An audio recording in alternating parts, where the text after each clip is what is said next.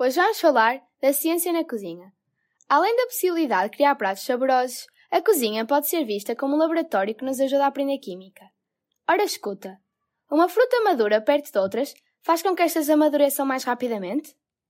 O processo de amadurecimento da fruta produz e liberta uma substância chamada etileno, que desencadeia uma reação química que consegue produzir açúcar e amadurecer a fruta. O etileno é criado em pequenas quantidades capaz de induzir o amadurecimento de outras frutas próximas.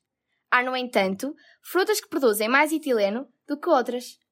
Por exemplo, as bananas, as peras, as maçãs, os pêssegos e os melões produzem mais etileno do que outras frutas e, por isso, são capazes de provocar um amadurecimento mais rápido das frutas que estiverem perto.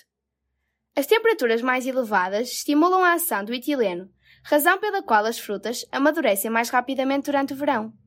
Para conservá-las, uma opção é colocá-las no frigorífico ou em locais frescos. Até à próxima, não percas as curiosidades científicas.